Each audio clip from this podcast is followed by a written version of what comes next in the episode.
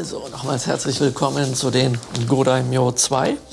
Die Godaimyo, die kennt ihr ja, die hier sind, ähm, mit den Mantras, Mudras und Siddham. Und ich habe mir eine ganze Weile äh, ausgiebig Gedanken gemacht, was ich denn hier mit euch tun werde, bis die Godaimyo es mir einfach selbst gesagt haben, um was es geht, worauf ganz wichtig ist, diesmal hier den ähm, Fokus zu lenken. Denn wie es aussieht, haben die euch ein bisschen beobachtet und ähm, eure Stärken und eure Schwächen durchanalysiert. Und die Stärken scheinen eindeutig äh, in der Verdrängung zu liegen und in der Vermeidung. Und deswegen haben die mir gesagt, dass das, was ähm, vermieden wird, jetzt äh, betont werden soll, dass man es nicht mehr vermeiden kann, es sei denn, es wird die Praxis der Godaimyo 2 einfach weggelassen. Dann könnte man es vermeiden. Ähm, genau. Und ähm, da geht es darum, dass das, was im Prinzip sehr viel gemieden wird, ist sowohl die Stille als auch die Bewegung. Das heißt, wenn wir irgendeine Shingon-Meditation machen, dann beginnt die ja, wisst ihr, erst einmal mit dem Kaji-Ritual und dann geht es ähm, weiter mit der Atemmeditation und der Mondmeditation, gefolgt von den Kontemplationen mit den entsprechenden Siddham und Spirits, wie jetzt hier zum Beispiel die Godaimyo. Ich glaube, alle von euch waren irgendwann mal im Kujikidi-Seminar hier und haben das ja kennengelernt, dass ähm, sozusagen alles beginnt mit den ähm, mit der Atemmeditation, ja, um erst einmal den Geist quasi zu beruhigen. Und dann kommt die Mondmeditation hinzu, weil das dann auch die Projektionsfläche sozusagen für die, für die Siddham ist. Ja? Und ähm, genau, und äh, darüber werden sozusagen der Geist und das spirituelle Herz und das Gemüt sozusagen beruhigt. Und der Mond ist quasi das Symbol für ähm, unseren ruhigen Geist. Denn wenn sich der Mond jetzt in einem See widerspiegelt, in der Nacht bei Vollmond, dann sehen wir den Mond, sofern das Wasser ruhig ist. Und wenn das Wasser bewegt ist, also auch nur ein paar Wellen, dann sieht man eben nur so ein Gefunkel im Wasser, aber eben nicht den Mond. Man kann den auch nicht als solches erkennen. Das heißt, erst dann, wenn sich das Wasser beruhigt und dieser Wasserspiegel, der steht quasi für unsere Emotionen. Ja, also die beruhigen sich. Das, was jetzt erstmal bei uns im Geiste herumschwirrt, ja, und dann projizieren wir etwas darauf. Und äh, das ist dann zum Beispiel ein Zittern. Oder wir bleiben nur in der Mondmeditation, wo wir eben nur den Mond betrachten. Und dann mag es geschehen, dass aus unserem Unbewussten etwas auftaucht und was sich dann quasi auf diese Mondscheibe legt, während die Mondscheibe sozusagen die Leinwand ist und darauf haben wir dann das entsprechende, was aus unserem Geist auftaucht. Und genau aus diesem Grunde, und ihr könnt das auch ohne Mondscheibe machen mit hunderten von Arten von Meditationen, die es gibt, genau aus diesem Grunde ist es so schwierig, genau das zu tun, wovon alle reden, nämlich an gar nichts zu denken. Also das ist eine gar nicht so einfache Sache. Und wenn einem das gelingt, an nichts zu denken, ähm, dann ist das eigentlich die ersten Jahrzehnte gar nicht so zielführend. Und warum ist das nicht so zielführend? Ganz einfach. Wenn es, wenn es jemand schafft, an nichts zu denken, dann heißt das ja, dass der all seine Themen die er in den Schatten gestellt hat, also die er unterdrückt, so gut unterdrücken kann, dass sie auf der Mondscheibe nicht erscheinen. Und äh, das bedeutet, dass der in der totalen Verdrängung ist. Und dass der sich sozusagen selbst übers Ohr haut, ja, weil er sagt, ja, wenn ich meine Meditation mache, also jetzt mit oder ohne Mondscheibe, ich denke dabei an gar nichts. Das ist alles so klar und alles so rein und so toll und überhaupt. Ja, und wann immer ich das höre, äh, weiß ich, dass die Wahrscheinlichkeit relativ groß ist, dass diese Person nicht unbedingt meditiert, sondern entweder mir jetzt einen Bären aufbinden will mit einer Mondscheibe vor der Visage oder ähm, irgendwas anderes da tut. Aber jedenfalls ist es einfach unwahrscheinlich, denn wenn nichts mehr aus dem Unterbewusstsein hochkommt, wenn man entspannt ist, weil dort nichts ist, dann heißt das, dass ihr schon jahrelang ein enorm intensives spirituelles Training hinter euch habt. Ja? So, nun gibt es aber einen Trick, wie man dafür sorgen kann, dass da sowieso nichts hochkommt. Und der Trick besteht einfach darin, man lasse die Beruhigung des Geistes, die Atemmeditation und die Mondmeditation einfach weg. Oder noch schlauer, man mache das, aber so kurz, dass gar keine Chance da ist, sich wirklich zu entspannen und dass auch gar keine Chance dort ist, dass dann irgendetwas aus dem Unbewussten durch die Entspannung hochkommen kann. So, und jetzt kommen wir quasi zu dem interessanten Punkt, ja, warum soll denn da was hochkommen, wenn ich mich doch beruhigen will? Ja, ihr strebt möglicherweise mit euren Meditationen in Richtung Erleuchtung, ja, äh, oder einfach, dass es euch sozusagen gut geht. Und damit es euch wirklich langfristig gut gehen kann, ist es nützlich, dass Dinge, die ihr verdrängt, ans Tageslicht kommen und sie dann wirklich rausgewaschen werden können. Und wenn wir jetzt die Siddham benutzen, also nehmen wir mal an, wir nehmen das Siddham A von Dainichi Nyorai, dann hat das die Wirkung, dass ähm, ja, der Spiegel des Geistes, also die Mondscheibe, der Spiegel des Herzens, so erleuchtet wird über das A, dass eigentlich nirgendwo mehr was im Schatten sein kann und deswegen eine ganze Menge hochkommt. Und wenn jetzt Dinge aus unserem Geist hochkommen und in Berührung mit dem Siddham A kommen, dann werden sie so erleuchtet, dass sie quasi auch transformiert werden können. Ja? Aber dafür, dass dies geschehen kann, muss natürlich die Möglichkeit gegeben sein, dass sie hochkommen. Nun kontemplieren wir ja nicht nur ein Siddham A von Dainichi Nyorai oder ein Siddham Kan von Fudomyo oder ein Siddham Shri von Senju Kanon, sondern wir haben derweilen ja auch noch Mantras. Ja? Und bei einigen, wenn es nicht gerade um Handauflegen oder besondere Praktiken geht, halten wir ja sogar noch ein Mudra. Ja? ja, und wenn wir jetzt mit dem Mantra rezitieren, zum Beispiel so beschäftigt sind und vorab die äh, Meditationen, die ich genannt habe, oder ähnliche Meditationen, wo ich also wirklich beruhigt, also so kurz sind, dass quasi nichts im Geist aufsteigen kann und wir wirklich nur auf dieses Mantra fokussiert sind, dann schaffen wir es zwar, einen Fokus auf das Mantra zu halten und uns zu konzentrieren, aber wir sind nicht wirklich in der Meditation, wo wir etwas hochbewegen und bereinigen. Ja? Und deswegen haben die Godaimyo mir gesagt, wenn jemand das richtig macht, wenn er sich entspannt und dann die Sachen aus dem Unbewussten hochkommen, um die sozusagen bearbeiten zu können, ähm, dann ist das so, da ist man quasi, ähm, man hat irgendeine Landschaft, von mir aus eine Wüstenlandschaft und dort kommen jetzt ähm, kommen alle möglichen kleinen Tiere und alles Mögliche aus dem Sand hoch, was dann so in Erscheinung tritt, was man normalerweise dort nicht sieht. Und wenn jetzt zum Beispiel die Godaimyos mit ihren Mantras, Mudras und Siddham angewandt werden, dann ist das wie so eine Art Wüstensturm, der entsteht, dass nämlich äh, all die Dinge, die dort hochgekommen sind, weggefegt und transformiert werden. Und irgendwann, wenn man mit der Mantra-Phase vorbei ist, dann beruhigt sich dieser Sturm und dann ist quasi alles, was hochgekommen ist, ist dann weg und damit ähm, man sich jetzt auch wieder beruhigen kann und quasi ähm, äh, und sich neu ordnen kann, ja, sich sortieren kann und aufräumen kann, was da so passiert ist, weil ja jetzt einiges weggegangen ist und einiges an Wirkung dort ist, ja. Ähm, dafür gibt es dann nochmal die stille Meditation am Ende, wo sich ja alle Formen, also die Spirits, die Siddham, alles auflöst, man selber löst sich in Licht auf und man wird eins mit dem Raum. Und das ist dann quasi der zweite Part der stillen Meditation. Ja? Und dann beruhigt sich das und von da aus merkt man dann irgendwann, oh ja, ich habe ja eigentlich noch einen normalen Körper und ein normales Leben und ich komme jetzt wieder ins Hier und Jetzt.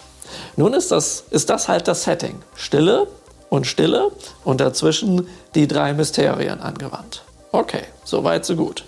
Aber was passiert, wenn in der Phase der drei Mysterien, äh, wenn davor die Stille weggelassen wurde und man direkt da reingeht und eben nichts hochkommen kann? Was passiert dann? Ganz einfach. Dann gibt es einen Sturm ohne Inhalt. Das heißt, da ist auch der Sturm, aber es gibt nichts, was an Geistesgiften hinfortgeweht werden kann, weil es einfach unter der Oberfläche des Sandes bleibt. Und dann würde man tausende von Mantras rezitieren und es ist einfach alles umsonst. Das haben die Godaimyo mir gesagt. Und äh, die meinten zu mir, dass es eben ähm, sozusagen eine Finesse des Westens ist. Es gibt einfach in uns durch unsere Erziehung und unsere Prägungen in unserem Körper so viel Müll, ähm, was schwer ist rauszuholen, dass wir auch alles dafür tun, selbst wenn wir eine spirituelle Praxis tun, das nicht rauszuholen. Und ähm, daher auch die Idee der Godaimyo, euch nach den Wirkungen zu fragen, was das mit euch gemacht hat. Denn ähm, ich kenne euch ja ein bisschen, ähm, ich beobachte euch ein bisschen, wie ihr euch gebt, wie ihr euch entwickelt. Und dann zeigt sich eben, wie sich da was entwickelt. Und wenn bestimmte Verhaltensweisen oder Denkweisen, die im Zusammenhang mit den drei Geistesgiften von Hass, Gier und Verblendung stehen, am Anfang da sind und später immer noch da sind, aber viel meditiert wurde, dann ist die Frage, ja, äh, was, warum hat das nicht gewirkt? Ist die Frage, sind die Meditationen unbrauchbar? Hm, nö, weil es gibt ja bei vielen Leuten den Effekt, dass das einen großen Effekt hat. Ja? Äh, oder kann es sein, dass es eben auf eine Art und Weise gemacht wurde, ähm, wie es nicht optimal ist. Und ich denke, dass letzteres der Fall ist, weil das etwas ist, was ich beobachte. Zum Beispiel in den Kujikidi-Seminaren. Da machen wir das Kujikidi und davor gibt es ja eine Stelle Meditation. Und danach, am Ende, gibt es eine Stelle Meditation. Und das ist sozusagen der Rahmen, in dem das Kujikidi eingebaut ist. Und wenn ich nun meinen Schülern sage, so, jetzt macht mal ein Kujikidi, dann müsste es eigentlich erst einmal so um die zehn Minuten dauern, bevor ich das erste Rin höre. Rin ist das erste Kanji von den neuen Zeichen. Ja? Ähm, weil so lange diese stille Meditation dauert. Ja? Also wenn ich mich hinsetze und entspanne und dann irgendwann mit der Atemmeditation anfange und ich schon einigermaßen entspannt bin, dann brauche ich für neun Atemzüge drei bis fünf Minuten. Wenn ich da oben drauf noch die Mondmeditation setze, dann brauche ich für äh, neun Atemzüge vier bis fünf Minuten. Und wenn ich da dann noch die Ajikan draufsetze, womit immer das Kujikidi beginnt, ja, dann brauche ich nochmal, wenn ich wieder nur neun Atemzüge machen würde, eine ganze Weile. Aber was erlebe ich in den Seminaren? Das, was ich da erlebe, ist eine simple Sache ja, dann verteilt euch mal auf die Räume und macht mal ein Kuchikiri und dann sehen wir uns gleich wieder. Und dann vergehen, inklusive dem von hier losgehen, in die andere Etage gehen, da hinten ins Dojo gehen oder sonst wohin gehen, vergehen keine drei Minuten und ich höre irgendwo alle möglichen Sachen. Und dann frage ich mich, wie haben die das so schnell gemacht? Ja, die haben einfach, äh, die haben einfach einen Teil weggelassen. Ja, weil es einfach, sollte einfach gleich direkt in das einsteigen, was einigermaßen, wenn man es von außen betrachten würde, theatralisch aussieht. Wenn ihr Ninja-Filme seht oder wenn ihr YouTube-Videos seht und dort irgendjemand mit einem Kujikiri rummacht, dann seht ihr keinen Film und kein Video, wo die Leute erstmal meditieren, sondern es geht gleich los, ja. Das Theatralische, ja klar, ein Video ist ja auch was Visuelles, ja. Da frage ich mich, ist das die Prägung, obwohl anders gelehrt, da nicht zugehört, oder was steht dahinter? Und die Godaimyo sagen mir, dahinter steht ganz einfach die Angst, das rauszuholen, was im Körper drin ist. Die Angst vor der Entspannung. Ja, naja, wenn man das dann schön durchgemacht hat und dann denkt, boah, krass, jetzt habe ich ja voll das coole Kujikini gemacht und voll rumgebrüllt und ich war der Schnellste und geil, hoho, jetzt war immer wieder super cool. Dann stehen die Leute hier wieder auf der Matte. Und was passiert dann? Oh, cooles Kujikini gemacht, ja, und so voll geil und so voll was bewirkt und so. Ich habe gemerkt, wie oh, was ordentlich durchgeputzelt ist und dann kam der Fujimio da und was hat er da alles gemacht und irgendwelche Dämonen weggefegt und so weiter und so fort. Ja, wunderbar. Aber was ist mit den inneren Dämonen? Wo sind denn die? Ja, die haben sich schön versteckt dachten sich, haha, es gibt ja noch das Ego und dem Ego sagen wir einfach, mal schön die Sachen ähm, gleich durchziehen, volle Kanne und geil und so, ja, kann sich das Ego noch aufspielen und dann das andere mal schön wegfegen. Ja, ach so, und dann am Ende die, die stille Meditation, die lassen wir natürlich auch weg. Nun ist es so, im Zen-Buddhismus oder Mindfulness oder Vipassana und was es dort alles gibt, die meditieren stundenlang still. Und das machen die ihr ganzes Leben. Das brauchen sie auch, weil wenn man nur die stille Meditation macht, dann kann man damit sehr, sehr viel bewirken und sehr, sehr viel Konstruktives bewirken. Es ist dann sogar so wirkungsvoll, dass es gar medizinisch anerkannt ist. Ähm, aber die lassen dann das weg, was so richtig den, den super, den Booster, ja, neues Modewort in der Welt, der Booster, ja, was den bewirken würde. Ja. So, und ähm, aber wenn man nur den Booster macht, ja, dann hat man sich eben mal ganz schnell in seine Illusion geboostet, dass man ja hier voll der Held ist. Ja? So, und äh, das ist die, die große Message. Und da war natürlich die Frage für mich, ja, äh, was heißt denn das jetzt bezüglich der Godaimyo und der Godaimyo-Praxis? Und dann kam naja, es ist ganz einfach so. In Japan, damit die Leute so eine Praxis bekommen und die Godaimyo kennen und sowas, müssen sie erst einmal, wenn sie da im Tempel anfangen, uh, jeden Tag äh, die Hallen fegen, den Boden wischen, die Klos putzen und all diesen Krams machen. Und dann machen sie das ein paar Jahre und machen dann drei Monate erstmal wenn Sie meditieren, dann eben nur die Atemmeditation und dann drei Monate, wenn Sie meditieren, ausschließlich die ähm, Mondmeditation. Dann kommen sechs bis neun Monate Ajikan. Ja, und dann wollen wir mal weiter gucken. Ja? So in der Art. Ja? Und ähm, da wird das, wird das eben wird das äh, so gehandhabt. Und dann dauert es, dauert es Jahre, bis man dann mal zu tiefergehenden Praktiken kommen. Ich habe letztes Wochenende ein Shingon Reiki 1 Seminar gegeben. Haben vielleicht einige von euch mitbekommen. Auf Englisch. Ich hatte einige sehr super coole, freundliche amerikanische Teilnehmer. Und eine Teilnehmerin ist ein Shingon-Mönch. Ja, die ist Shingon begeistert und regelmäßig nach Japan gefahren und hat einiges auf die Beine gestellt, die Mönche auf dem Koyasan zu überzeugen, nicht das Ausländertraining zu bekommen, wo man zu spät kommen kann, dumm rumlabern kann, äh, irgendwie Gummibärchen fressen kann, wie ich das mal vor ein paar Jahren äh, gehört habe, als ich auf dem Koyasan war und mir dann einige sagten, die im Ausländertraining drin waren, wie ätzend das war und dass der Mönch dann irgendwann sagte, so, jetzt reicht es ihm aber langsam. Ja. und ich mich dann auch mal da mit Mönch unterhalten habe und die meinten, dass das einfach nur eine Katastrophe ist, diese absolute ultimative Respektlosigkeit der Ausländer, also der Nicht-Japaner. Ja? So, und die hatte es aber irgendwie geschafft, weil sie es wirklich ernst meint, in das Training für Japaner reinzukommen und ähm, die haben ihr gesagt, hey, das ist echt heftig, das ist echt hart und wenn es auf dem Koyasan im Winter minus 10 Grad hat, dann trägst du trotzdem nur eine Robe und hast keine Heizung. Ja, war okay für sie. Hat sie gemacht. Und jetzt, wo sie das seit zehn Jahren praktiziert, ach so, die ist auch Reiki-Meisterin.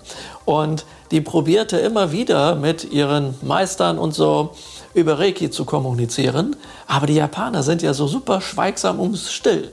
Die erzählen einem ja nichts. Also wenn man denen einen erzählt, was man alles Tolles kann und dann mit Zittern vor denen rumfuchtelt, dann nicken die, dann lächeln die, das ist aber toll, du weißt ja viel und so weiter. Und dann freut sich das Ego, wow, toll, bin ich nicht cool und boah, ich habe da den japanischen Mönch was gezeigt und so. Und die lächeln und lächeln, aber am Ende geht ihr nach Hause und ihr habt von dem Mönch nichts gelernt weil er sich einfach in Schweigen gehüllt hat und gelächelt hat. Ja, das ist das, was passiert. und ähm, nun sagt die, das ist so mega krass, was ich dort im ersten Grad Shingon Reiki beigebracht habe. Ja, dass sie endlich das begreift, warum das so ist, dass Reiki etwas mit Shingon zu tun hat. Und das nenne ich auch noch Shingon Reiki. Diese absolute Schnittstelle, die dort ist, ja, und diese krassen Lehren. Und dass das, sagte sie, findet sie genauso fantastisch, wie das Usui überhaupt den Leuten Reiki beigebracht hat. Ja, denn in Japan kann man äh, im Tempel durchaus sowas wie eine Reiki-Einweihung bekommen, muss man aber erstmal 30 Jahre dafür meditieren und diverse Praktiken machen, bevor man auch nur annähernd was bekommt. Und ich gehe einfach her und gebe einen ersten Grad und erzähle den Leuten das, in einer Form, dass es nicht nur erzählt ist, was es gibt, der mystischen und tollen Geschichten, sondern live erlebbar für jeden Anwesenden, wer dort ist. Ja, tja, und äh, die ist einfach mega, mega dankbar darüber für das, was sie erlebt hat. Ja?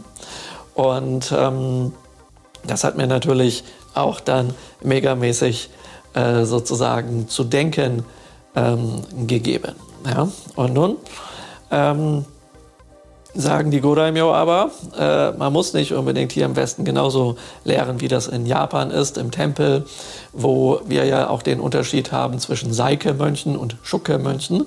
Das heißt, Seike-Mönche sind äh, die Laienmönche, wo ich auch das entsprechende Training zugebe und Schukke-Mönche sind die, die nur im Tempel leben und quasi in der Abgeschiedenheit und dann auch sonst kein ähm, normales Leben mehr haben. Aber die Godaimyo meinen, es ist eben extrem wichtig, einen Weg zu finden, um äh, die Dinge an die Oberfläche zu bringen, die in einem schlummern, dass man wahrhaftige Fortschritte machen kann.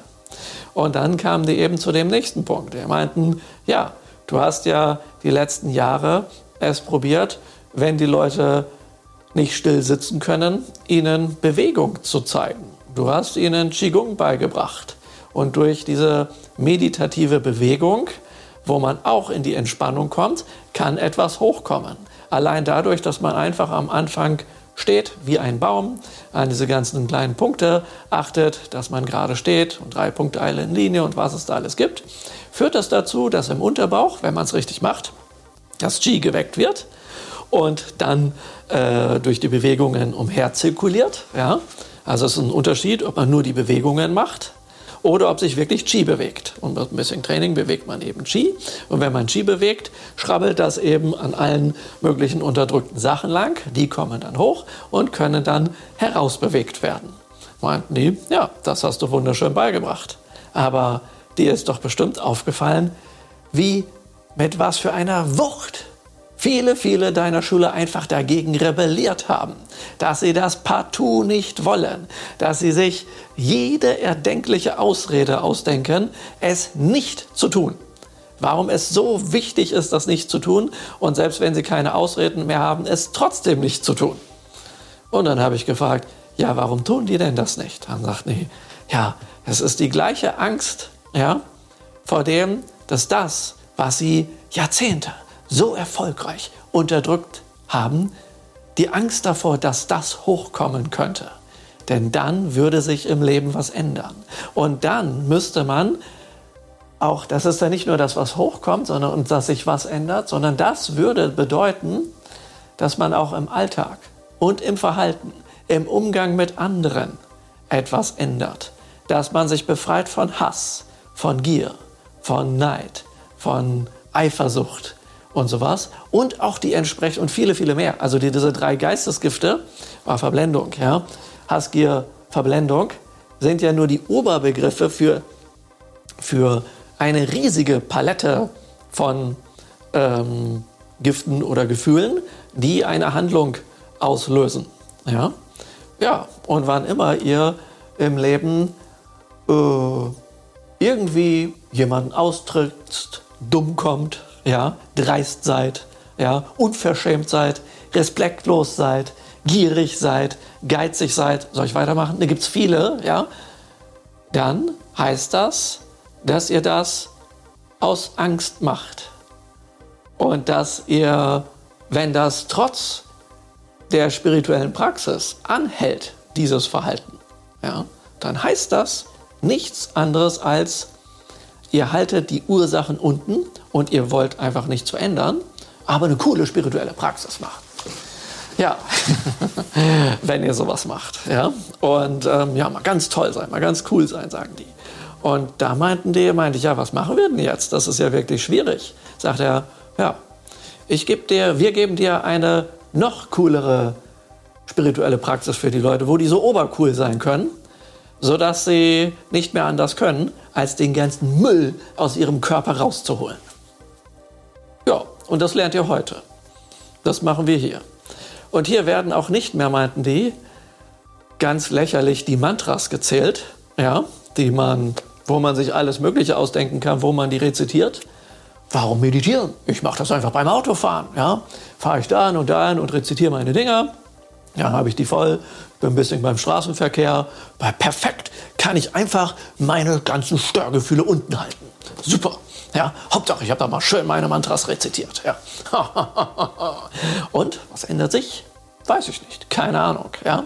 Aber vielleicht ändert sich was, vielleicht ändert sich nichts. Und ähm, bei einigen hat sich ein bisschen was geändert und bei einigen hat sich sehr wenig geändert. Und die Godaimyo sagten, es würde so viel mehr gehen. Und die Leute könnten so glücklich sein. Und es wären so viele Sachen möglich, wenn sie das zulassen würden, dass der Müll rauskommt. Aber der ist eben überall in diesem physischen Körper drin gespeichert. Und der muss da raus. Und es gibt viele Arten, wie man das rausbringen kann. Eine Variante ist, man prügelt beispielsweise mal in ein Kissen rein ja, und lässt seinen Frust raus oder in den Sandsack oder man geht einfach mal, sagt man, ich habe so viel Aggression, ja, egal ob ich Mann oder Frau bin, ich gehe jetzt in die Boxschule und hau mir da mit anderen Leuten die Fresse ein. Ja, das ist eine Variante, wie man die Aggression rauslassen kann. Der Haken ist aber der, es hat in diesem Fall zwar etwas mit Ausagieren zu tun, aber es wird in keinster Weise so transformiert, dass es einen spirituellen Wert hätte. Schlauer ist eine Variante, wie beispielsweise äh, Osho das seinen Schülern beigebracht hat. Ja? Dass man äh, in, einer, in einem Setting, in einem spirituellen Rahmen äh, Sachen äh, ausagiert. Ja, man tanzt erstmal eine Runde, dann schnappt man sich einen von den anderen, die da tanzen und schreit die erstmal zusammen, wie scheiße man ihn findet, dass man ihn hasst und alles Mögliche. Und dann kommt irgendwann eine andere Musik und dann geht es weiter damit, dass man dann sagt, oh, ich liebe dich, bitte verzeih mir und dies und jenes. Und dann werden innerhalb von vier Stunden da um die 20 Emotionen hochgespült, die man alle einmal ausleben kann. Ja, und das ist dann in einem gewissen Setting und in einem Rahmen. Ja wo dann auch irgendwann ein Part einer stillen Meditation und sowas ist, wo das schon in einem echt coolen Setting drin ist, dass es echt bioenergetisch rausgearbeitet wird. Ja? Und es gibt dann aber auch noch ähm, die Variante, wie wir das heute machen. und das machen wir, indem wir die drei Mysterien anwenden und jetzt den Fokus ändern. Also bisher bei allen Sachen, die ihr gelernt habt, war der Fokus eigentlich von den drei Mysterien überwiegend auf dem Geist. Und oder manchmal nicht mal das auf der Rede. Also wer viele Mantras rezitiert, hat den Hauptfokus auf der Rede. Bla bla bla bla bla bla bla bla bla bla bla bla bla bla bla Mantras rezitieren. Wenn gleichzeitig die Visualisation und Kontemplation gut gemacht werden, dann hat man natürlich auch einen Fokus auf den Geist. Soweit, so gut. Und den Körper weglassen kann man nicht, man sitzt ja immer irgendwie rum. Vielleicht hält man die Hände auch in einem Mudra oder ähnlich. Oh, man hält eine Mantra, man legt die Hände auf, ja, man hält die Hände so oder so oder so. Blablabla. Alles Mögliche gibt es dort. Und was bedeutet das? Ja, Mudra ist immer da. Aber die Godaimyo sagen, nein, das machen wir diesmal ein bisschen anders. Und das bedeutet, ähm, die sagen, diese Mantras von den Godaimyo ja, sind ja relativ kurz, aber sie werden ja per Einweihung übergeben. Und da bekommt man die Mantras, die Mudras, die Siddham, ja und sogar die Samaya-Form. Also Beispiel, Fudomyo hat eine gewisse Erscheinungsform. Seine Erscheinungsform ist eben ein ähm, blauhäutiger äh, Spirit, der ein Schwert trägt, ein Lasso trägt und einen Zopf hat, einen Lotus hier oben drauf hat, auf dem Scheitel, ja, und dann Hautzähne und Tsunamiwellen und solche Sachen, was alles eine besondere Bedeutung hat. Und, um, ähm, und jetzt würde ein, ein Laien-Buddhist, also einer, der in den Tempel geht, der einfach an Buddhismus glaubt, dann vor die Statue gehen und diese Statue nun anbeten und um Schutz bitten. Was der nicht weiß, ist, dass die Kraft dieses, dieser Figur daraus erscheint, dass diese Figur geweiht ist und dass die eigentliche Arbeit für die eigentliche Arbeit die, die äußere, fast menschlich anmutende Erscheinung gar nicht so wichtig ist, sondern viel wichtiger ist, der Schlüssel zur Kraft ist das Siddha, das Mantra und das Mudra. Das sind eben die drei Mysterien. Ja? Und ähm, ja, und dabei haben wir, wenn wir zum Beispiel Fudumyo haben, haben wir das Siddham Kan. Und dieses Siddham Kan verwandelt sich in ein Schwert mit einem Vajra-Griff. Und das ist dann die Samaya-Form. Bei anderen ist es zum Beispiel ein Vajra mit drei Spitzen, mit fünf Spitzen, ja, gibt es verschiedene. Oder sowas wie von Game of Thrones, der eiserne Thron, aber nicht mit Schwertern, sondern mit ganz vielen Vajras. Ja. Ist auch einer der Godaimyo und solche Sachen. Und diese, diese Figuren, wenn man mit denen arbeitet und die visualisiert und anwendet und alles macht, wie das im Sinne des Erfinders ist, können eine ganze Menge Zeugs aus uns rausholen und bereinigen und machen aber natürlich nur dann, wenn wir uns wahrhaftig darauf einlassen. Und da nun diese ganzen Störgefühle hier im Westen besonders im Körper gespeichert sind, merkt man an den vielen Muskelverspannungen in Schultern und wo, wie, was es dort alles gibt, ja, ist es wichtig, sagen die, das während der Praxis herauszuagieren. Und dafür gibt es jetzt mehrere Möglichkeiten. Das eine ist, Vielleicht habt ihr gemerkt, dass wenn ihr die Mantras und rezitiert und die Siddham anwendet, also die Symbole und die Mudras, also die Handhaltung und sowas, dass da irgendwie schon eine gewisse Power bei rauskommt. Also dass da irgendwie so ein Wumms ankommt bei euch. Ja? Dann, wenn ihr das gemerkt habt, ist das schon mal sehr gut. Dann habt ihr vielleicht gemerkt, wenn ihr das ähm, äh, rezitiert, dass ihr dann in einem bestimmten äh, Rhythmus kommt, dass da wirklich so ein richtiger Groove drin ist. Ja? So, und das ist natürlich auch was, ähm, was mega, mega cool ist, ja, so, weil der, der Körper in Wallung gerät. Ja? So, und nun sagen die Godaimyo, ist das wichtig, dieses den Körper in Wallung geraten lassen durch die Schwingung des Mantras auf den Körper so zu übertragen, ähm, dass die Myo die Möglichkeit haben, ähm, die Kontrolle zumindest ein wenig über den Körper zu übernehmen. Ja? Das heißt, äh, ihr ruft ja quasi, ihr invoziert ja quasi den Spirit in euch, indem ihr das Siddham zum Beispiel in euch habt oder ihr euch vorstellt, dass ihr der seid, während ihr das Mantra rezitiert. Und wenn ihr jetzt sowas wie Om Amedite Hum Hatta um Amedite hum hatta, um Amedite hum hatta. Merkt ihr, ich bewege meinen Kopf mit, so als würde ich tanzen. und diesen Tanz, den könnt ihr quasi übertragen auf den gesamten Körper und dann wie so eine ja, We Will Rock You Stampftanz ja, äh, dort äh, anwenden. Und das ist ein Part, was die Mios wollen. Ja, die wollen, dass ihr das zulasst dass diese Schwingung durch euren Körper wummert, damit das rausgeht. No. Wenn ihr jetzt aber super überangepasst seid in der doch so frommen Gesellschaft und so edlen Gesellschaft, in der wir uns hier aufhalten, ja, was haben wir denn dann? Dann schickt sich das nicht, wenn man sich irgendwie bewegt. Hm, tja, schade. Dann bewegt sich aber auch nichts raus. Emotion heißt herausbewegen und die Emotionen sind in euren Körper gespeichert. Das heißt, wenn ihr tanzt, ähm, so kennt ihr vielleicht so Disco-Tanzmäßig. Ja? Äh, ich tanze meistens anders als Disco-Tanzmäßig. Aber wenn das irgendwie so ähnlich aussieht wie und dabei geht der Kopf, dann habt ihr hier eine Bewegung, in den Füßen eine Bewegung und hier super steif. Ja? So genau sollte es gerade nicht sein. Ja? Äh, weil das heißt, dass dieser ganze Beckenbereich und alles eingefroren ist. Das heißt, dass dort so viel drin vereist und gespeichert und sonst was ist, ja, aufgrund eurer so tollen Erziehung, ja, dass da eine Menge Müll raus muss. Und deswegen wollen die Myos euch gerne in diesen Groove reinbringen. Das heißt, dass ein Teil der Praxis der Godaimyo 2 tanzen ist. Ihr lasst euch tanzen von den Myos. Und ähm, das kann man so machen, dass ihr völlig außer Kontrolle geratet. Das ist gut, wenn euch das gelenkt. Aber da ihr zu Hause wahrscheinlich keinen Raum als eine Gummizelle eingerichtet habt, äh, macht ihr das wahrscheinlich nicht. Und dann gibt es aber noch etwas, weil wir wissen ja, es gibt den sogenannten Vajra, den Donnerkeil, den Zepter des Buddhismus. Sieht so aus wie das hier. Ja, das ist ein Vajra. Und so ein Teil hier ist ja eigentlich die Waffe des Gottes Indra, habt ihr vielleicht schon mal gehört, der so steht und dann so ein Blitz da rauskommt. Ja? Jetzt denkt ihr vielleicht eher an Zeus oder sowas. Nein, es geht um Indra, Bom. Ja?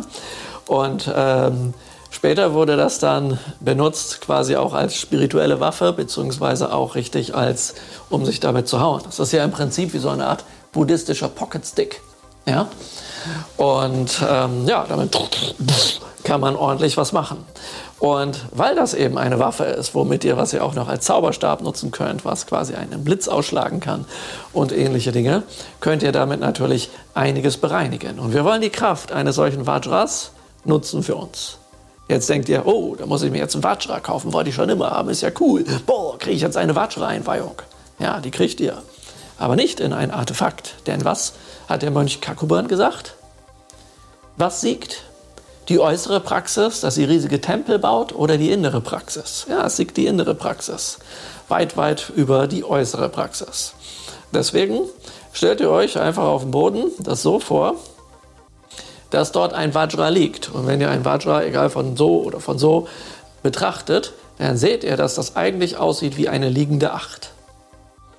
Und euren Godaimyo-Tanz, während ihr das Mantra haltet und äh, das Mudra haltet und das Mantra rezitiert, heißt, dass ihr auf einer liegenden Acht in Form dieses Vajras auf dem Boden rumlauft. Deswegen braucht ihr für diese Praxis ein bisschen Platz. Ähm, na klar, man kann auch eine Acht machen, die nur so groß ist und dort hin und her gehen. Das würde auch funktionieren. Aber wir brauchen ein bisschen mehr Platz, weil dann, nachdem wir, sage ich mal, um es jetzt nicht gleich zu übertreiben, drei Achterrunden mit Tanz und so weiter da rumgelaufen sind, während wir das Mantra rezitieren und sozusagen schon mal in Stimmung und Schwingung kommen, dass die Godaimyo äh, quasi ihre Kraft in uns hineinbewegen und wir quasi von ihnen bewegt werden. Ja? Das ist die Vorbereitung auf das, wo wir ein bisschen mehr Platz spätestens brauchen. Ja? Ihr könnt natürlich auch sagen, ihr habt ein riesen Wohnzimmer und da lauft ihr in einer großen Acht rum. Ja? So mache ich das in meinem mittelgroßen Wohnzimmer. Riesig würde ich das jetzt als riesig nicht bezeichnen. Aber ich, wir brauchen dann einen Platz, der, wenn ihr euch hinlegt und mit den Armen ausstreckt, ja, der so lang ist wie diese Länge und der auch so breit ist wie diese Länge. Ja, genau. So einen Platz brauchen wir. Also quasi eure Körperlänge mit ausgestreckten Armen und Beinen im Quadrat. Das wäre perfekt. Ja.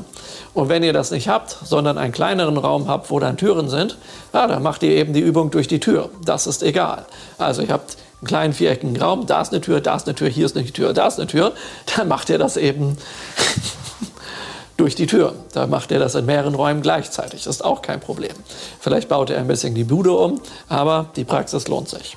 Und dann wenden wir etwas an, was meine Shingon-Mönche, die ja schon den ähm, Shingon-Mönch ersten Teil abgeschlossen haben. Sie haben ja bei dem Seminar für das Gurmer Hof, für das Feuerritual eine Praxis kennengelernt, die da nur ganz am Rande, nur ganz wenig und nur ein bisschen und eigentlich gar nicht richtig gemacht wird, ähm, aufgrund einer Besonderheit, äh, weil man das vor dem Feueraltar macht und in Japan im Tempel nicht so wahnsinnig viel Platz hat, wird das auf den Knien gemacht und sowas. Ja, also es geht um eine Verbeugung, wo nicht so eine Ganzkörperstreckung entsteht. Nun gibt es aber von diesen Verbeugungen, von denen ich spreche, wo man das richtig auf den Boden geht, gibt es eine ganze Reihe von Variationen. Und die Godaimyo sagten, ja, damit ähm, das Ego mit Honig eingeschwemmt wird, ja, bekommen deine Leute jetzt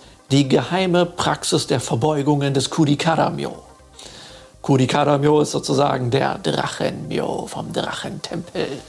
Ja, des Fudomyo. Das ist der, der sozusagen sich, seht ihr auf manchen Skulpturen, um, rund um das Schwert von Fudomyo schlängelt, der die Fähigkeit hat, die Waffen der Feinde aufzufressen, zu verschlingen, um dann in ihre eigenen Waffen wieder zurückzugeben. Aber nicht unbedingt da, wo sie es haben wollen. Also sie mit den eigenen Waffen zu schlagen. Ja? Darum geht es dabei. Ja, und da gibt es eine ganz besondere Verbeugungspraxis, dass nämlich dieser Kudikada Myo nun euren Körper übernimmt und ihr das damit macht, während ihr die drei Mysterien der Godaimyo anwendet. Das heißt, während ihr Wumm, manche nennen das auch Niederwerfungen. Macht. Ja, habt ihr vielleicht mal gesehen, so aus Nepal und Tibet, da gibt es so einen Berg, da ist Kailash, da latschen die Leute drumrum, da haben die so eine Matte, die schmeißen sie dahin, dann stürzen sie sich da drauf, ja, rutschen da lang, sind komplett Körperlänge, dann ziehen sie die Matte hinter sich her, stehen auf, schmeißen das Ding wieder vor sich und wieder. Ja, und dann brauchen die, bis die mal um den Berg oder um so einen Tempel sind, brauchen die Stunden und Tage mit diesen Verbeugungen im Gebirgsschotter. Ja, habt ihr nicht ein Glück? Das könnt ihr in eurem Wohnzimmer machen. Wenn ihr sagt, ich habe keinen Platz, dann macht ihr es eben draußen. Auf dem gefrorenen See funktioniert das auch. Im Wald funktioniert das auch. Das funktioniert überall. Es gibt keinen Grund, keinen Platz zu haben. Ja? Aber ihr könnt das einfach in eurer Einsiedelhütte im Wohnzimmer machen, wenn ihr das wollt. Und so bringe ich euch das im Prinzip auch bei. Wir tun einfach so, als sei dieser Seminarraum hier ein Wohnzimmer. Ich habe das ja auch mittlerweile hier eingerichtet wie ein Wohnzimmer. Das heißt, der einzige Stuhl, den es in diesem Raum gibt, der ist hier an dem, an dem Computer, ja, äh, wo ich sitze, wenn ich den Computer an und ausmache, wo der Monitor und diese Kamera ist. Denn ansonsten ist hier alles voller solcher Sessel und ganz tolle Sofas. Und ja, früher habe ich die halt von Möbelkämpf und sowas geholt, dass das schon ein bisschen was hat und dass die auch ein bisschen länger halten und so und dass das schon ganz gut ist. Aber jetzt kriegt ihr hier, wenn ihr hierher kommt, was ganz Besonderes. Jetzt habe ich Sessel und Sofas mir aus England bestellt. Ja, und die sehen dann entsprechend aus. Ist das nicht toll? Ja, das ist für das Ego der Leute. das ist doch sehr schön, oder? Na gut, egal. Also es ist ganz gemütlich, alles ganz schön. Und ähm, Scherz beiseite, also ihr könnt es euch richtig schön gemütlich machen. Und auf dem Zwischenraum, dort kann man eben wunderbar diese Verbeugungspraxis durchführen. Ja? Und äh, das heißt, dass ähm, wir quasi äh, in Gasho stehen oder das Mudra halten, Mantra rezitieren, die Arme so anheben, nach unten kommen, auf die Knie gehen und dann nach vorne fallen. Ja, aber nicht einfach so roms auf dem Boden, sondern das geht im Sturzflug runter wie ein Drache, der ja, flach ist und dann kommt der Drachenkopf wieder hoch. Und diese Praxis hat einige enorme Vorteile, aber auch ein paar kleine Nachteile. Also der Vorteil ist, es regt den Kreislauf an. Das ist schon mal sehr, sehr gut. Dann hat es noch einen anderen Vorteil, den wusste ich gar nicht, dass es den geben wird. Ich habe das vor Jahrzehnten mal sehr intensiv gemacht. Ich habe pro Tag bis zu über 5000 Verbeugungen gemacht. Also man kann ein paar von diesen Dingern schon pro Tag machen. Und ähm, dann habe ich das aber eine Weile gelassen.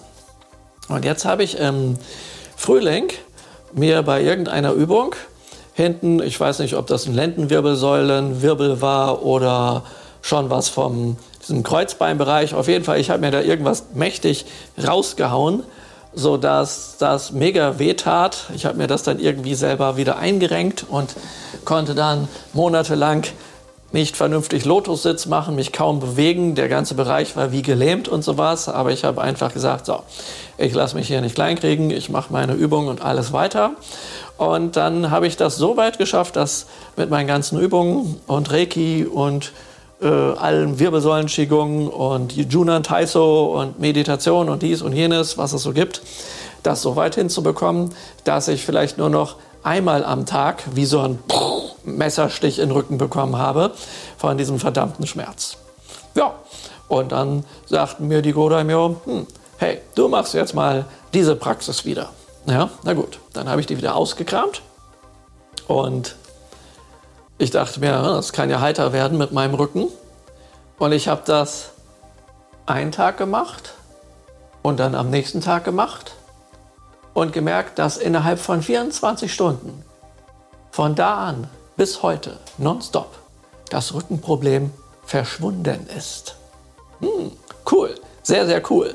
Das heißt, ähm, ich weiß nicht, wie viele Leute mir empfohlen haben, äh, ein MRT machen zu lassen. Aufgrund von Corona bin ich da nicht hingegangen. Ich dachte mir, das ist mir zu heikel, da rennen alle möglichen Leute rum. Also nichts gegen ein MRT oder sowas. Ja? So, also möglichst nicht zum Arzt gehen, dachte ich mir. Ja, ich, ähm, das kann ich immer noch machen lassen. Und dies und jenes. Oder ich sollte hier und dies und was, die mir alles empfohlen haben. Nix. Ich habe meine Sachen gemacht. Das hatte ziemlich gute Wirkung. Ich konnte wieder sehr viel machen.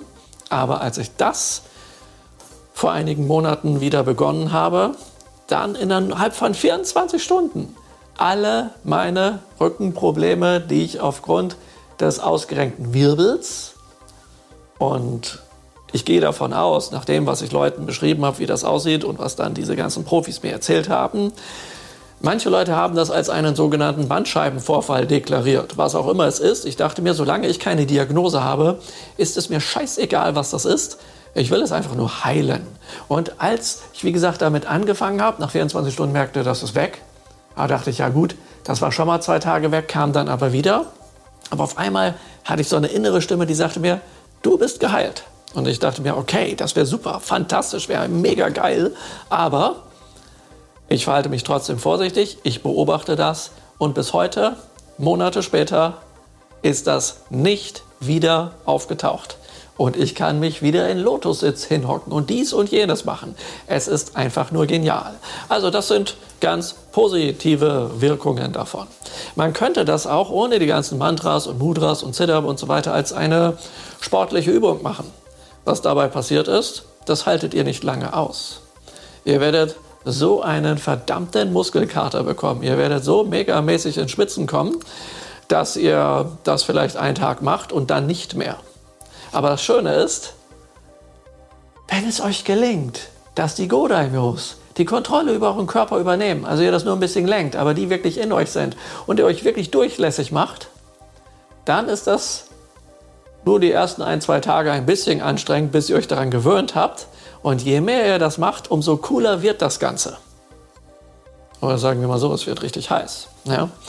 Und dann könnt ihr davon eine ganze Menge machen. Ich empfehle aber trotzdem, es nicht gleich von Anfang an zu übertreiben, denn ihr merkt, boah, krass, habe ich eine Power oder macht ihr rauf, runter, rauf, runter, rauf, runter. Und so werdet ihr dann volle Kanne munter. Ja? Sondern ich schlage vor, erst einmal drosselt ihr euch ein bisschen. Das heißt, neun Verbeugungen und dabei das Mantra rezitieren. Neun Verbeugungen bedeutet nicht neun Mantras. Die Mantras werden nicht gezählt. Es werden nur die Verbeugungen gezählt. Also ein Godaimyo, neun Verbeugungen plus, ah, ihr bekommt heute auch noch eine Einweihung, nämlich die Einweihung, die einige Leute schon vom Gomoho kennen, die Einweihung für die Zuflucht zu den Buddhas. Wir nehmen Zuflucht. Was das ist, erkläre ich gleich noch. Und ähm, ja, dieses Mantra äh, damit machen wir dann auch nochmal drei Verbeugungen. Das heißt, wir haben zwölf Verbeugungen pro Myo. Und dann äh, kommt der nächste Myo, der Godai Myo, und wir laufen wieder in der Vajra-Form und tanzen rum. Dann machen wir wieder unsere 9 plus 3 Verbeugungen und dann kommt wieder der nächste. Und vorher nehmen wir natürlich auch den, ähm, äh, ja, wenden wir die ganzen Siddham und alles an, wie sich das gehört und sowas. Ja? So. Und so gehen wir die dann alle durch. Ja? Und das heißt, ähm, wir werden bei 5 Myos und 12 Verbeugungen jeweils auf 60 Verbeugungen kommen. Ja? Das ist nicht viel, das ist ein Witz, aber für den Anfang ausreichend. Es wird ausreichen, dass ihr, wenn ihr das ein paar Tage macht, ihr genügend Muskelkater in den nächsten Tagen haben werdet. Es sei denn, ihr werdet genügend Mineralien wie zum Beispiel Vitamin C und Vitalstoffe und Aminosäuren, ja, wie zum Beispiel L-Carnitin und sowas, zu euch nehmen. Sonst kann das in einen ziemlich ungemütlichen Muskelkater ausarten, weil die Godaimyo natürlich nach der Meditation euren Körper wieder verlassen. Und dann kann es so sein, dass ihr da ordentlich am Zittern seid, dass ihr dann merkt, ähm, äh, merkt, was das macht. Aber ein sehr schöner Vorteil ist, ihr werdet ein bisschen fit dadurch. Ihr könnt Fett in Muskelmasse umwandeln. Ja? Also ihr merkt dann richtig, wie ihr einen Kraftzuwachs bekommt. Ja? Und ähm, ja, also habt ihr, ähm, habt ihr schöne Sachen. Und dadurch, wie gesagt, agiert ihr das aus dem Körper aus und bringt etwas hoch. Und natürlich seid ihr nicht verschont von dem, was die Godaimyo mir noch gesagt haben. Sie meint nämlich, deine Schüler sind weitgehend zu faul, den Lotussitz zu üben. Und deswegen kommt das hier mit in die Übung rein. Das heißt, es ist gut, nachdem man ein bisschen die Muskeln kontrahiert hat, ja, auch ein paar Dehnübungen zu machen. Das heißt, dann kommt eine Runde Junan Taiso. Junan Taiso ist ein japanisches Wort, das heißt, Taiso sind äh, Körperübungen, um diesen weich zu machen, also Weichmacherübungen. Ja? Das heißt, da sind schöne Dehnübungen dabei, aber nicht so die klassischen, die so allgemein bekannt sind, die nämlich interessanterweise nur weitgehend die Innenmuskulatur der Beine trainieren, indem man die Beine streckt und so streckt und dies und jenes macht. Nein, es geht überwiegend um die Außenmuskulatur. Ich weiß nicht, ob ihr das gelesen habt, aber ein Japaner hat vor geraumer Zeit eine, ich komme jetzt nicht auf den Namen, eine Methode entwickelt, ähm, wo er, also ich sag mal, wie so eine Art neuartiges Yoga, wo er eben genau darauf einen Fokus legt. Und das habe ich mir mal zu Gemüte geführt und dann gemerkt, hey, cool, das sind ja genau meine Junan Taiso Übungen, ja, äh, oder teilweise zumindest, ja, und da ist mal wieder einer auf quasi die gleiche Idee gekommen. Und diese Übungen sind sehr, sehr hilfreich, zur Entspannung äh, und so nach den Verbeugungen und gleichzeitig bereiten sie euch auf den Lotussitz vor. Und der kommt danach. Deswegen ist es gut, dass ihr zusätzlich auch ein, äh, neben dem, dass ihr ein paar Decken habt, äh, auf denen ihr diese Übung macht und euch bewegt und eine Decke darunter legt, die schön gefaltet ist, wie ich euch das nachher zeige, damit ihr äh, euch, falls ihr mal schneller runtergehen solltet, was ihr aber gar nicht sollt, nicht die Knie anhaut oder sowas, sondern dass, das schön gepolstert ist. Ja. Ähm, ja, genau. Danach kommen diese Dehnübungen und danach kommt dann eben der Part, wo wir das Meditationskissen uns schnappen und wieder in den Lotussitz gehen. Ja, und was kommt dann? Dann kommt eine kleine Meditation. Und welche Meditation kommt da? Nicht mehr die Godaimyo. Die habt ihr dann ja schon gemacht. Nein, dann könnt ihr euch das aussuchen. Ihr macht eine Gushimbo, eine Kakai-Shukan oder eine Gumonjiho, irgendeins von den großen Meditationen, die ihr bei mir gelernt habt. Ja. Und ähm, die werden dann eine andere Wirkung haben, aber natürlich unter folgender Prämisse. Der Sturm sind die Verbeugungen und der Tanz. Und davor, also ganz am Anfang, starten wir natürlich mit einem Kaji-Ritual, der Atemmeditation, der Mondmeditation und dann kommen die drei Mysterien, der Tanz, die Verbeugungen, des Junan Taiso, nenne es einfach japanisches Yoga und schließlich die stille Meditation. Ihr könnt auch das Renbu machen, wenn ihr wollt. Ja, oder wer jetzt am Sonntag dabei ist, macht dann die drei Mysterien-Meditationen. Wer am Montag noch dabei ist, setzt hinten dran dann noch das Erwecken des inneren Feuers. Ach so, in der Praxis äh, gibt es eine Erdungsübung und das sind 21 Verbeugungen. ja, genau, also da kommt das dann sowieso auch nochmal, ja, um das praktizieren zu können. Denn ähm, Feuer ohne Erdung könnte brenzlig werden. Ja. Genau, das ist so der Ablauf und das, was euch erwartet. Und dann haben die mir noch ein paar coole Sätze genannt, die habe ich aber nicht im Kopf. Die will ich euch gerade noch vorlesen zum Abschluss dieser kleinen Einweihung in die Geheimnisse der Godaimyo 2. Ähm, genau. Ach so, genau. Also, woran mag es liegen, dass die Stille und die Bewegung oft gemieden werden? Was haben die mir dazu gesagt? Das ist der gleiche Grund, warum auch die Shingon Regimentalheilungen oder generell Regimentalheilungen gerne verdrängt werden. Es geht um Folgendes. Das Ego will nicht, dass die Ursachen für die drei Geistesgifte hochkommen. Das Ego will die eigenen Schatten und Verdrängungen nicht sehen. Das Ego will die eigenen Schatten und Verdrängungen auch nicht zeigen. Deswegen tun wir so, als wäre es nicht da. Wir sind ja schon so perfekt. Das Ego will die eigenen Schatten und Verdrängungen aber auch nicht gezeigt bekommen. Wehe, es kommt jemand her, der mir, der doch unfehlbar ist, irgendeinen Fehler sagt, ja. Zeigt dem erstmal hier, ja, und sowas, ja. Also Kritik geht ja wohl gar nicht, ja. Absolute No-Go, ja. So, und das Ego will sich als erhaben, erleuchtet und was war das für ein Geräusch? Will sich als erhaben, erleuchtet und einfach nur toll darstellen. Ja, das ist auch ein sehr, sehr guter Grund. Einfach nichts anrühren, bloß nicht dran rühren, bloß nichts hochkommen lassen. Und das Ego hat Angst vor dieser Konfrontation und lässt sich von dieser Angst steuern.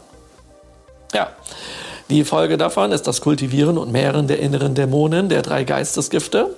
Und das führt zu unendlichen Leid, so wie es schon Meister Yoda irgendwann in Star Wars erzählt hat, im ewigen Kreislauf der Wiedergeburt.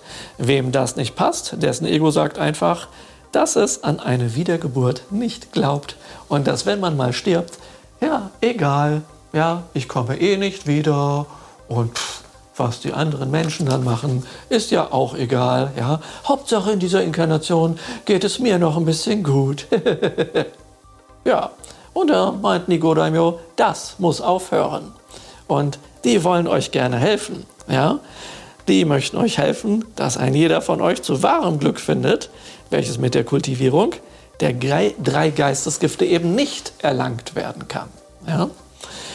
Das heißt, die Botschaft der Godaimyo ist, um das wahre Glück einzuladen, müssen die Unglück fördernden Dinge, also der Müll, aus dem Körper entlassen werden. Dazu brauchen wir hier ein besonderes Training mit dem Fokus auf dem Körper. Das sind die Verbeugungen. Wenn es um die Challenge der Wiederholungen geht, werden hier nicht die Mantras gezählt, sondern die Verbeugungen. Es gibt viele Arten der Verbeugungen. Hier sollen mit den Godaimyo die geheimen Verbeugungen des Kudikaramyo also eigentlich ist es Loku Daimyo, sechs Myos, ha. Im Gehen, Sitzen, Stehen und Liegen durchgeführt werden. Ja? Kudikara ist ja noch ein sechster Myo von den Godaimyo. Es gibt übrigens noch viel mehr. Und ähm, genau. Äh, ja, genau. Und darum geht es hier sozusagen, ja, um diese Praxis. Und ähm, diese soll euch helfen. Und ich werde euch helfen, dass ihr euch damit helfen könnt, dass die Godaimyos euch helfen. Ja, die werden euch helfen. Das sage ich euch aber mal so ganz einfach. Genau, ja, also so viel mal als eine ähm, kleine Einführung in die Godaimyo 2. Wir machen jetzt eine kleine Pause und sehen uns dann beim nächsten Podcast.